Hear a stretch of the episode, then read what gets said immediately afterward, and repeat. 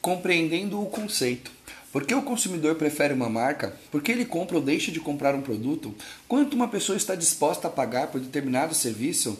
O neuromarketing nada mais é do que aplicar as tecnologias de neurociência para fins do marketing. Sua utilidade está em identificar as reações geradas no cérebro humano quando as pessoas recebem determinados estímulos. Existem diversas reações, como a dilatação da pupila, a resposta muscular e a temperatura da pele de um indivíduo quando ele é estimulado.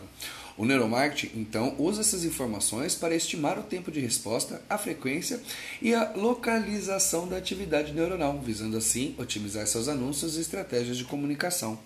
Como funciona nosso cérebro?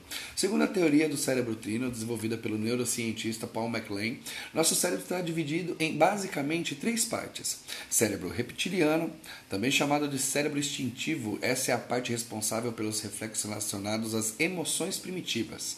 Ele é responsável por acionar nossos instintos de sobrevivência, controlando funções básicas como fome, sono e segurança.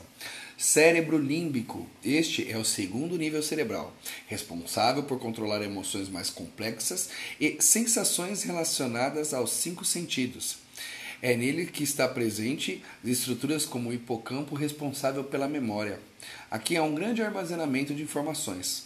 Neocórtex. Essa é a região cerebral que distingue o homem dos outros animais.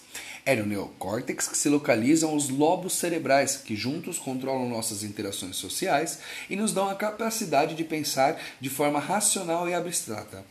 Essa estrutura também é responsável por nos conferir criatividade.